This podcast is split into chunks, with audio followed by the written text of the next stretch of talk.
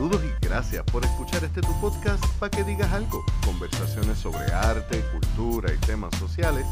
Traído ustedes gracias a Virriola en Ponce y a The Poets Passage en el Viejo San Juan con el open mic más antiguo en la ciudad más vieja. Recuerda visitarles todos los martes de 7 de la noche en adelante en el 203 de la calle de la Cruz en el Viejo San Juan para que disfrutes de un excelente rato lleno de poesía y mucho arte. Yo soy Leonel Santiago y hoy concluimos nuestra conversación con la editora, profesora, escritora y muchas otras cosas más, Marieli Marrero. Que la disfruten. Has usado la idea de la antología para trabajar distintas temáticas. El hecho de que por decisión te gusta trabajar incluso temas incómodos, difíciles, pero necesarios y urgentes. ¿Hay algún tema que no se haya trabajado a través de la maruca? Bueno, nosotros no trabajamos con temas fundamentalistas religiosos, ni tampoco es nuestro interés hacerlo, pero no hay un proceso de eh, censura más allá de eso.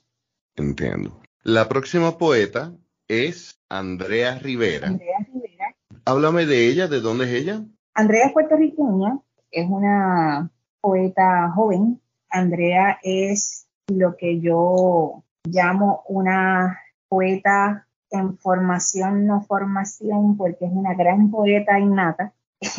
no sé si me expliqué bien. Eh, ella piensa que ella es una poeta en formación y sí, lo somos todos, pero eh, Andrea es una excelente. Está más adelantada en su proceso de lo que ella eh, Exactamente. Entonces, tiene una noción social bien rica, porque Andrea atiende pacientes de salud mental, de adicciones. Su perspectiva, pues, está más enfocada en la justicia social.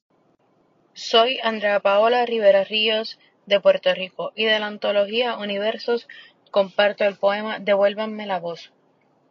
Gritaba, les juro yo gritaba, ya no más, pero sentía merecerlo.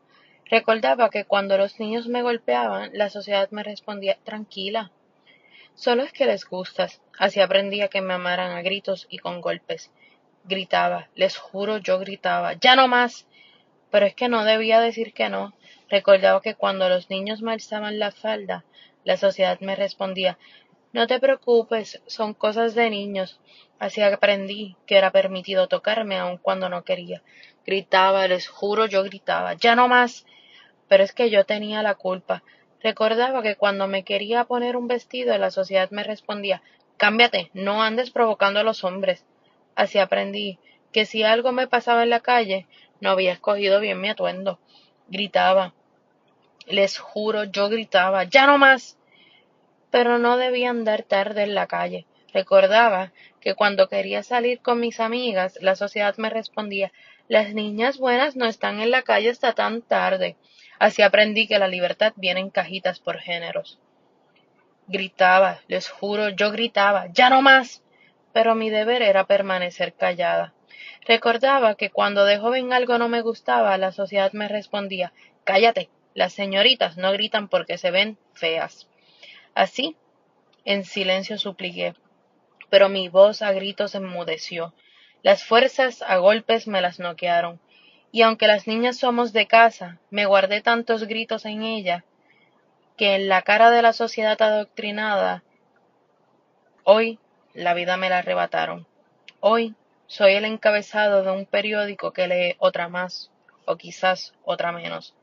Hoy vivo en un cementerio. Postdata epitafio.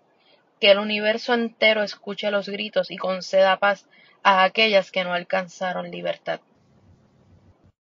Kidani Acevedo en un momento dijo, cuando conversábamos con él, que la poesía es lo que uno utiliza cuando el lenguaje no es suficiente para decir las cosas. Cuando el lenguaje común no es suficiente. Exacto. Y, más cuando son las cosas que nos importan, que nos conmueven y nos mueven. Obviamente, eh, los temas como la violencia contra la mujer, el abuso, el acoso, son temas que en la literatura que viene de mujeres está bien presente porque es su realidad. no son temas que son fáciles de tocar, obviamente. Tampoco son temas, como dijimos al principio, que le huya, pero ¿qué tan fácil o difícil es para ti el, el manejar no solamente tus poemas o tus escritos con temas así, sino como editora? Cuando vas a trabajar el poema de, de un escritor o escritora que toca temas que son delicados y difíciles, ¿qué tan incómodo, difícil o fácil puede ser el meter la mano ahí como tercera persona para manejar el lado de editor? Bueno, la poesía se edita desde el punto de vista más, más ortográfico, gramatical y conceptual. Realmente yo en muy pocos textos poéticos edito a razón de la conceptualización de la metáfora. Así que no es un trabajo tan complejo, sobre todo cuando estos temas son tan necesarios para explicarse y cuando nos llegan, pues celebramos la voz que se atreve. No celebramos la problemática ni que exista la problemática para poetizar sobre ella, pero sí solidariamente celebramos que hayan voces que se atrevan a alzar eh, este pensamiento porque es muy necesario que las mujeres expresen todo lo que les ha venido doliendo.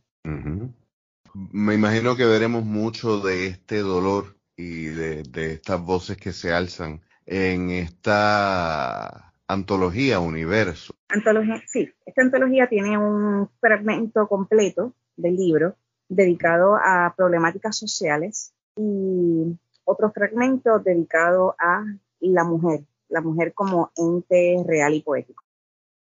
Pues entonces, ya habiendo salido de universos, vamos a escuchar el poema de Omaira Fernández Rivera. Este es su primer poemario, ¿correcto? No, este es su tercer poemario. Es su primer poemario a través de la Maruca, es su tercer poemario, anteriormente publicó con Editorial Sayas. Estamos montando un libro nuevo para Omaira, que saldrá a finales de este año, posiblemente, o un poquito antes. Detrás del silencio es el primer poemario que Omaira publica con la Maruca. Hola, mi nombre es Omaira Fernández Rivera de Ponce, Puerto Rico, de mi libro Detrás del silencio de la Maruca, La casa del árbol. Distante te observo, mientras veo en tu rostro que tu mirada se fija en algo más. Perdidamente, en ese instante me fijo en cada detalle de tu cuerpo, mientras una sonrisa sublime se asoma en tus labios y me observas con tierna mirada y vienes a mí y me abrazas como queriendo que el día no termine. Gracias. La poesía de Omaira recurre mucho a la síntesis significativa. Ella utiliza mucho la poesía minimalista. es, su poesía es breve, sus capas de significación no son extremadamente complejas. Y esa también es una poesía que da gusto leer. A diferencia de otras de las poetas que hemos escuchado, en Omaira también vemos un corte más romántico. El ejercicio de ella está en el reduccionismo, está en la brevedad, en la simpleza, no, no de forma, no estamos usando la palabra simplismo, eh, simpleza de forma despectiva, sino hay una dificultad en, llegar a la simpleza, lo delicado, lo sencillo y que conecte. Como tú dices, hay mucha gente que conecta con esa poesía. Yo creo que todos los poetas tenemos algo que se consideraría romántico, aunque sea por ejercicio. Eh, sí, de hecho, si vamos a la definición clásica de lo que es el romanticismo, ¿verdad? O el romántico, es esa entrega vehemente a los sentimientos. Y eso es lo que somos. Sí, no hay, no hay poesía si no hay intensidad en las emociones y en los sentimientos. Definitivamente, no importa el, no importa el tipo de poesía que sea, si no es algo que, que no te enciende esa chispa, no, para mí deja de haber poesía ya ahí. Cuéntame, ¿cuál es la próxima poeta que tenemos en la lista? Tenemos a Yolanda Hernández, que publicó su primer poemario con la Maruca titulado Poemas y Plumazos. Poemas y Plumazos. Mi nombre es Yolanda Hernández, poeta puertorriqueña. De mi libro Poemas y Plumazos, publicado por La Maruca, comparto el poema a mi lado. No mires hacia atrás, no mires. Dará igual una lágrima que enjugará el viento, mientras desarmándose el corazón quedó en silencio. Te había dicho. Las aves no anidan en los árboles que sembramos, y nuestras para siempre se ahogaron en tempestades y olvidos salados. No tengo miedo. He sabido esperar con la paciencia de un apache y la dedicación de una monja de convento. No sufro. He sabido que a pesar del dolor la vida continúa, aunque no lo quiera. No te olvido. No quiero volver a tropezar con piedras cubiertas de falsas primaveras. Te perdono, para que también descanse mi alma, aunque aún pueda escuchar tus te recorriendo la casa en la brisa de la tarde.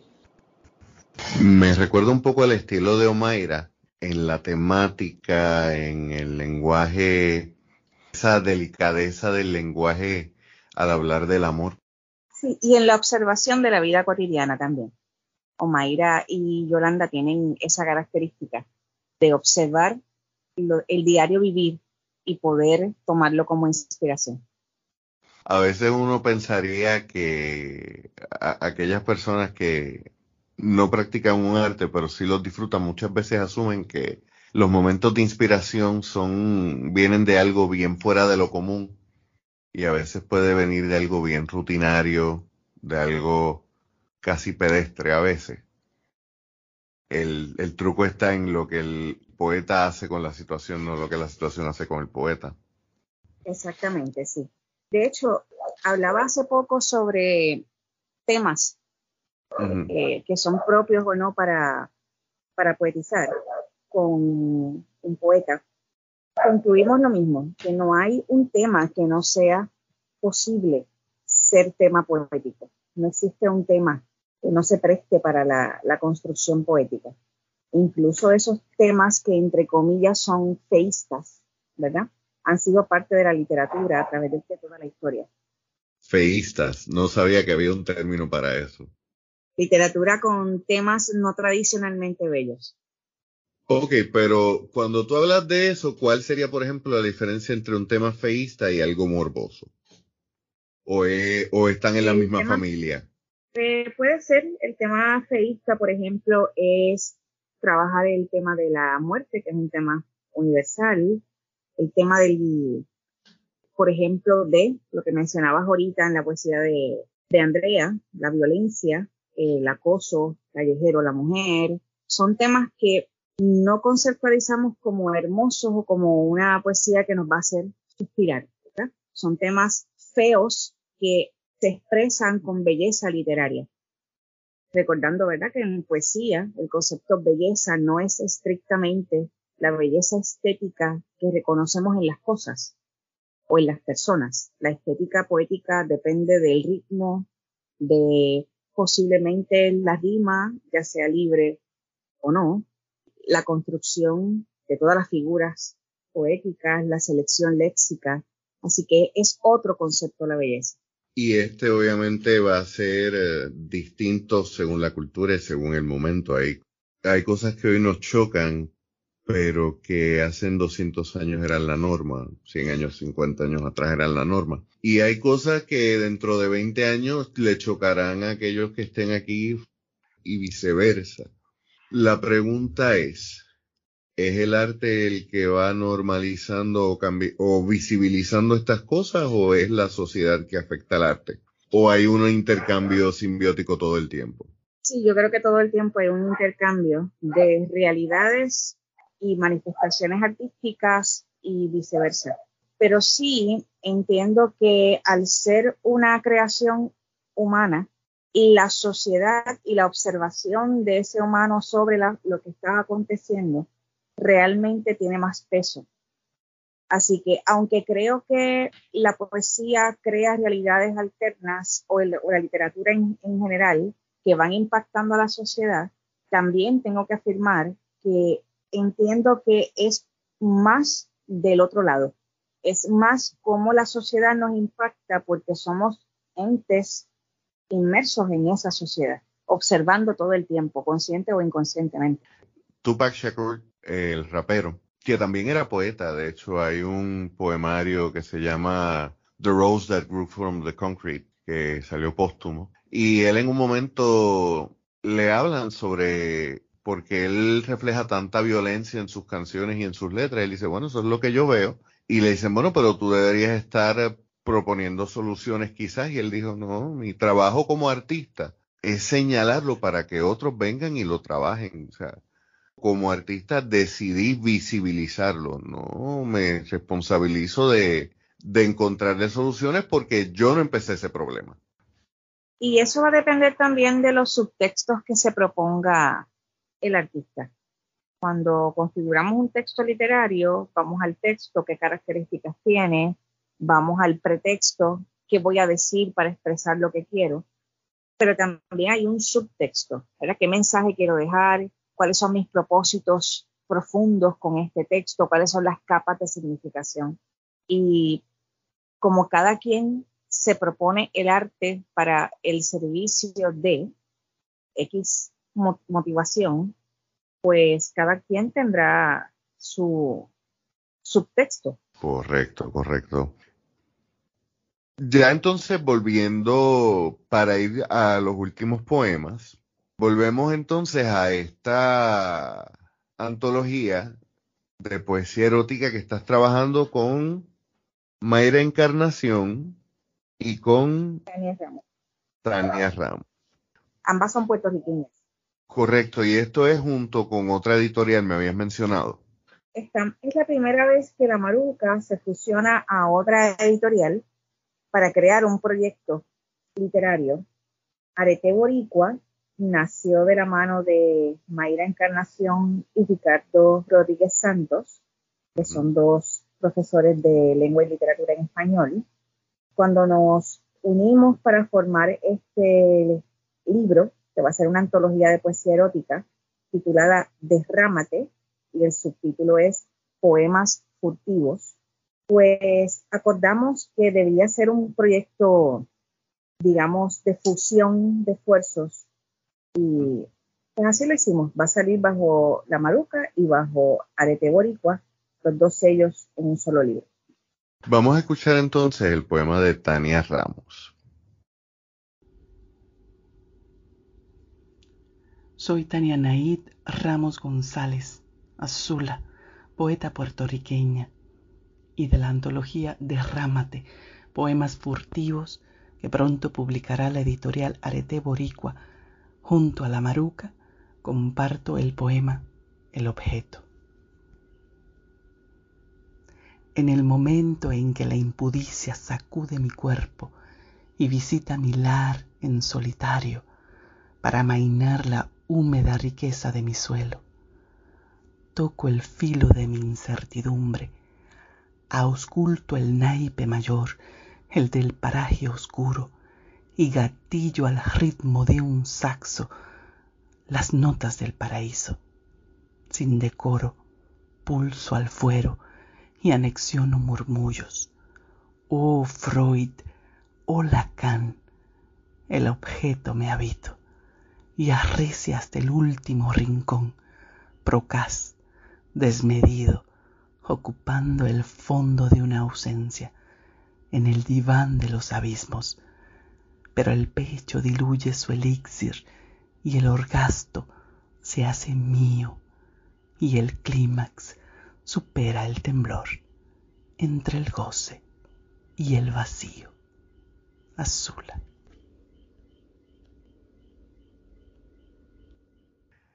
la poesía erótica no importa el tema, siempre va a haber algo más que sacarle y una perspectiva nueva. A veces como que en la poesía romántica hay unos tropos y unos clichés que, que uno a veces no los puede evitar.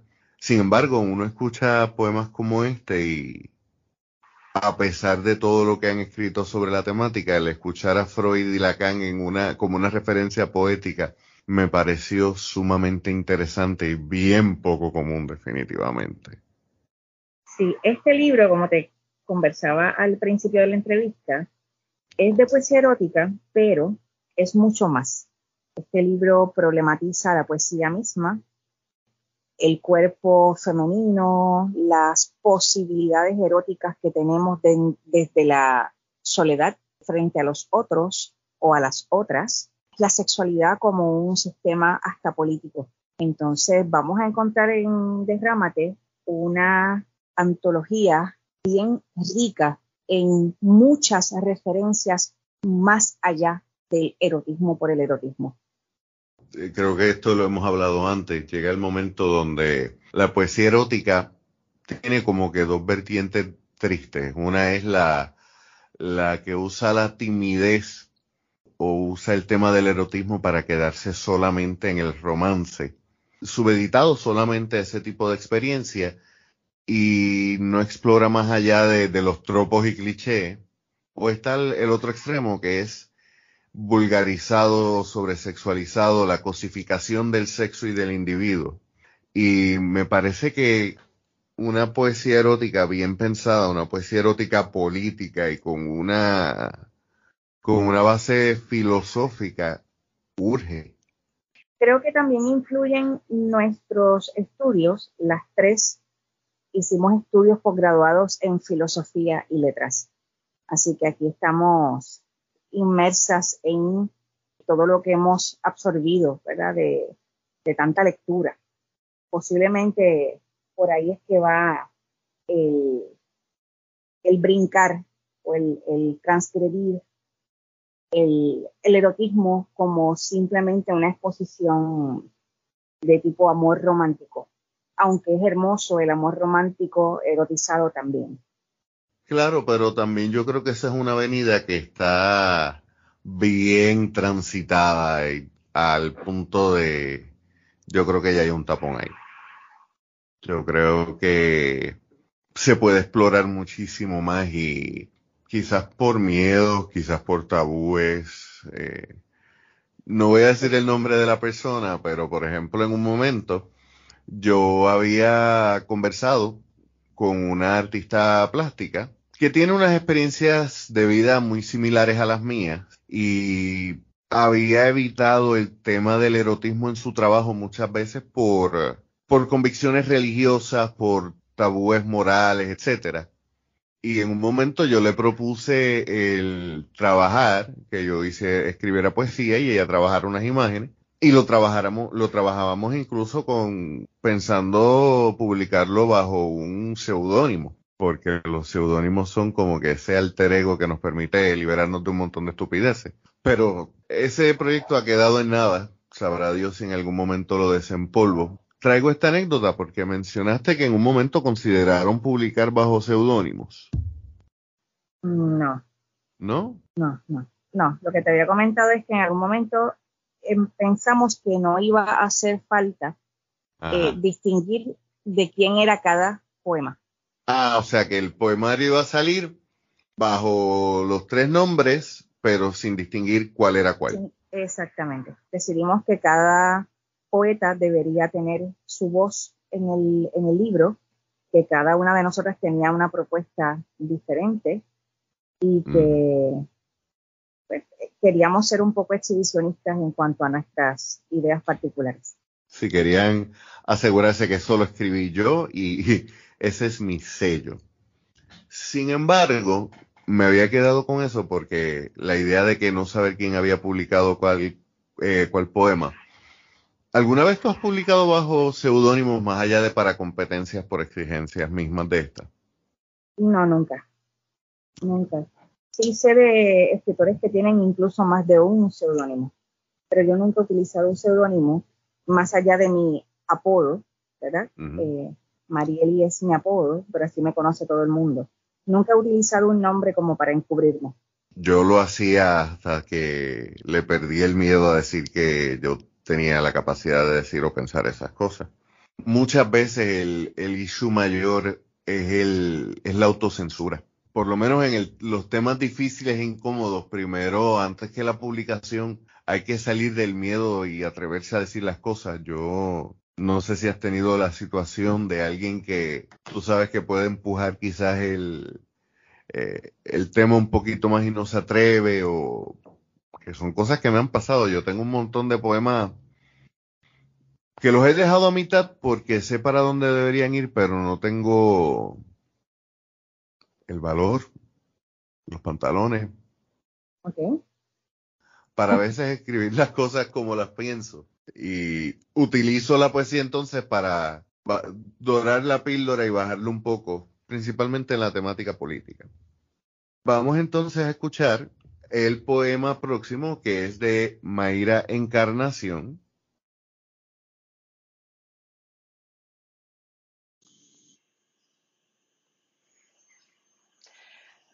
Soy Mayra Encarnación desde Puerto Rico. De la antología Derrámate, Poemas Furtivos, comparto el poema Guayaba.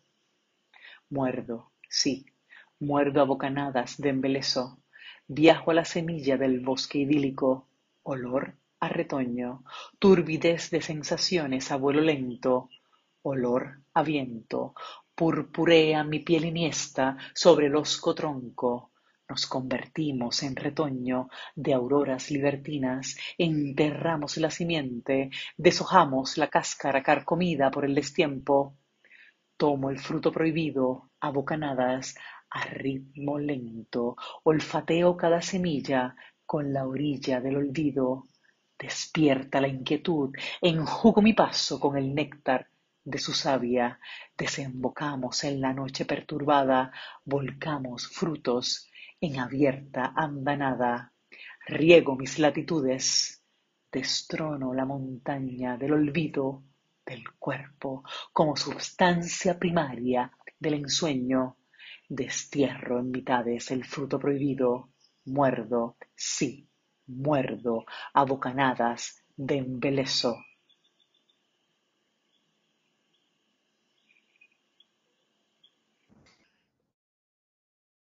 Has hecho un énfasis tremendo en la necesidad de, de aprender de teoría literaria y siempre que tengo una conversación contigo salgo aprendiendo algo de esta. ¿Hay herramientas literarias que tú crees que deberían explorarse más en la poesía en Puerto Rico? En la poesía en general, creo que la, construcción metonímica de la metáfora eh, y sinecdótica eh, me parecen dos excelentes recursos. La metonimia es esa metáfora extendida que de hecho puede empezar con una significación en el poema y acabar con otro, porque va evolucionando el sentido a través del, poema. Y es una cadena de poemas también. Y la sinécdoque, que es trabajar ese enunciado, esa mención del todo por sus partes o las partes por sus todos son dos recursos bien eh, ricos en significación, porque cuando vemos el mundo, realmente lo vemos de forma metonímica. Realmente lo que vamos haciendo para dirigirnos en la vida es ir hilando experiencias, ir hilando cambios en esas experiencias, y eso es lo que es la metonimia un hilar de metáforas que van evolucionando y que se van sumando en el poema. De igual manera pienso que vemos la forma sinecdótica en el mundo mismo. Cuando nos centramos, por ejemplo, en el yo, estamos haciendo una sinécdoque de la humanidad. Cuando nos centramos en un elemento de la naturaleza, estamos haciendo una sinécdoque de la existencia natural es muy raro que veamos o concibamos al mundo desde una plenitud. Siempre la vemos desde sus partes que van formando o en señalamiento de esos todos, pero que realmente reconocemos ¿verdad? que sabemos muy poco, que lo que conocemos son ciertas partes nada más. Son dos recursos que a mí me encantan. En la poesía erótica en particular, la mención y la alusión a los cinco sentidos definitivamente aporta grandemente a la significación erótica, porque así es que percibimos la vida, a través de sabores, olores, eh, texturas, ¿verdad? Eh, sonidos, etcétera. Y eh, la sinestesia, que es el trastoque de esos sentidos, percibir una cosa con el sentido que menos esperábamos. Pues, ¿qué es la experiencia erótica? Es una experiencia en que se fusionan todos esos sentidos. Si te fijas en el poema de Mayra, esa alusión a la guayaba, al sabor, ¿verdad? Como una construcción metonímica de lo que es la eroticidad, pues es un buen recurso. Eh, vimos, mientras hacíamos trabajo de mesa sobre este libro, el apogeo brutal que tomó la sinécdoque, la metonimia y las figuras de construcción relacionadas a los cinco sentidos, incluida la sinestesia. Así que recomiendo esas exploraciones porque de verdad que cuando leímos nuestras propias creaciones nos sentimos bien orgullosas de lo que habíamos podido formar. Perfecto, entonces vamos ya casi cerrando.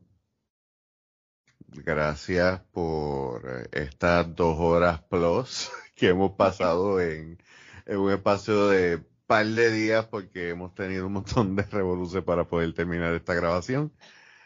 Pero eh, para cerrar, como siempre, eh, donde te conseguimos, sabemos a la gente que les recordamos que nos pueden visitar en paquedigas.com, además de darle like a nuestras páginas en las redes sociales, escuchar el podcast a través de esta página. Próximamente vamos a estrenar la palestra que va a ser el espacio donde vamos a estar presentando a nuestros colaboradores, entre ellos el blog que tiene mm, nuestra invitada de hoy, Marieli Marrero. So, ¿Dónde te conseguimos y, para que nos introduzcas también al último poema que, con el que vamos a cerrar? Bien, pues eh, me pueden conseguir a través de Facebook, es Mari Eli Marrero Pérez, eh, los invito a visitar también las páginas de todas las compañeras que se han presentado el día de hoy. Diversificarte es el blog que sirve como proyecto para la Maruca. Los invito a otras páginas de las que somos eh, partícipes, como para que digas algo, Arte Poética Latinoamericana. Estamos haciendo todo lo posible para que este sea un proyecto de difusión cultural, accesible para todos, de socialización. Así que los invitamos a seguirnos y a disfrutar de lo que estamos haciendo con tanto cariño.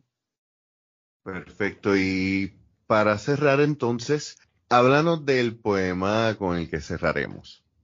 Bueno, el poema se titula Puerta Abierta, es parte de mi poemario Inamable y también va a ser parte de Derrámate, Poemas Furtivos, es un poema erótico, no tradicional, porque es un poema en el que cuestiono la figura del otro y le propongo que se quede si quiere y que si no, deje la puerta abierta para alguien más. Excelente, bueno. Hasta aquí nuestro episodio del día de hoy. Gracias Marieli por esta excelente conversación, por todo lo que hemos aprendido. Eh, gracias por tomarte el tiempo de recopilar los poemas de las compañeras. Y como siempre, eh, esperamos volver a conversar próximamente. Gracias a ti por todo siempre. Soy Marieli Marrero Pérez, escritora, fundadora y directora de La Maruca gesta cultural vitrata y embajadora de Puerto Rico en arte poética latinoamericana. Le agradezco al gestor cultural Leonel Alejandro Santiago por permitirme exponer el trabajo poético de algunas de las mujeres que son parte de la Maruca y por apoyar cada proyecto que ideamos. Puerta abierta. Dejaré la puerta abierta entra descalzo, acaríciame las pantorrillas, con los ojos, con la barba, esa que el tiempo no te ha frustrado ni perdido. Dejaré la puerta abierta, entra desnudo, bésame los pies con tu pincel, con espadas, esas que el tiempo ha convertido en pergamino.